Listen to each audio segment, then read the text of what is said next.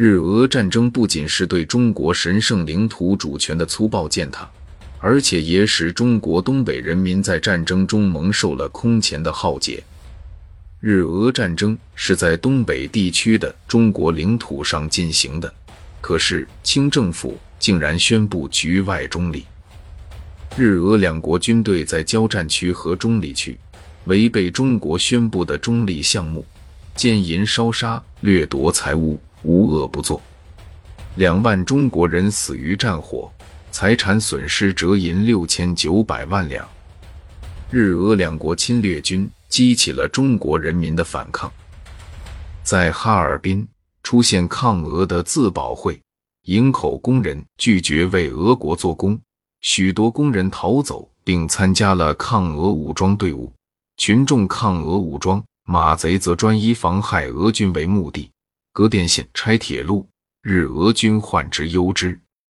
清军中的爱国官兵也积极要求参加抗俄战斗。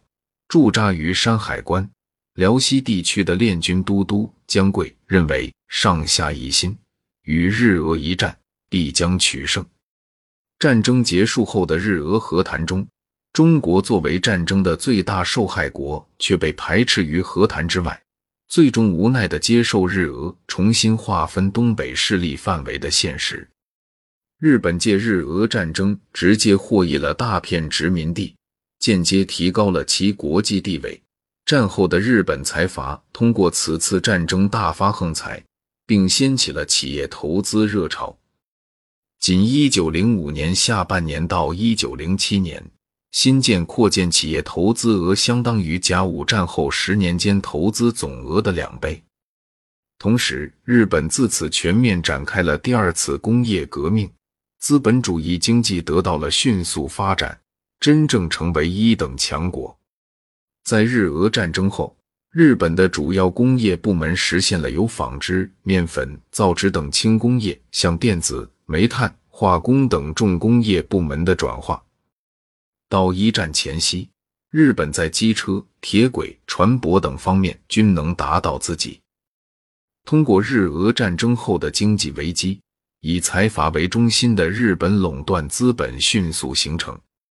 日本通过战争获得大片殖民地和投资场所，促进了日本经济更为迅速的发展，其国际地位也显著提高。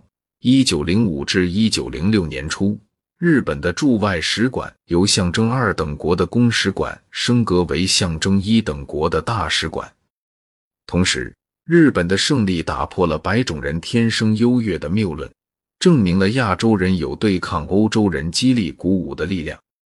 日俄战争后，亚洲的民族解放运动进入了一个新阶段，在质和量上都有了很大发展。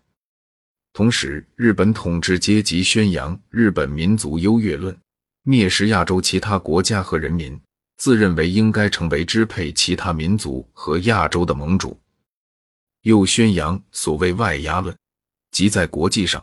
日本民族受到了外国的压迫，利益受到了损害，加深了国民的对外排斥和敌对意识，为对外侵略战争提供了正当理由，驱使国民支持战争，充当炮灰。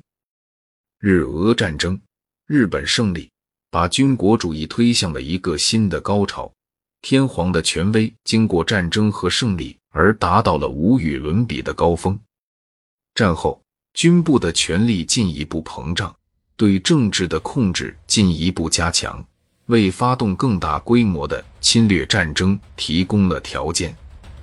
日俄战争的结果，正是显现出二十世纪的政治与战争的数项特点。许多工业革命带来的技术创新都首次用于日俄战争，如速射炮。机枪和射击准度更高的卡宾枪都在日俄战争中首次被大规模使用。日俄战争也是东亚三十多年来第一次涉及两个现代化国家武力之间的大规模冲突，他因此被一些人称作第零次世界大战。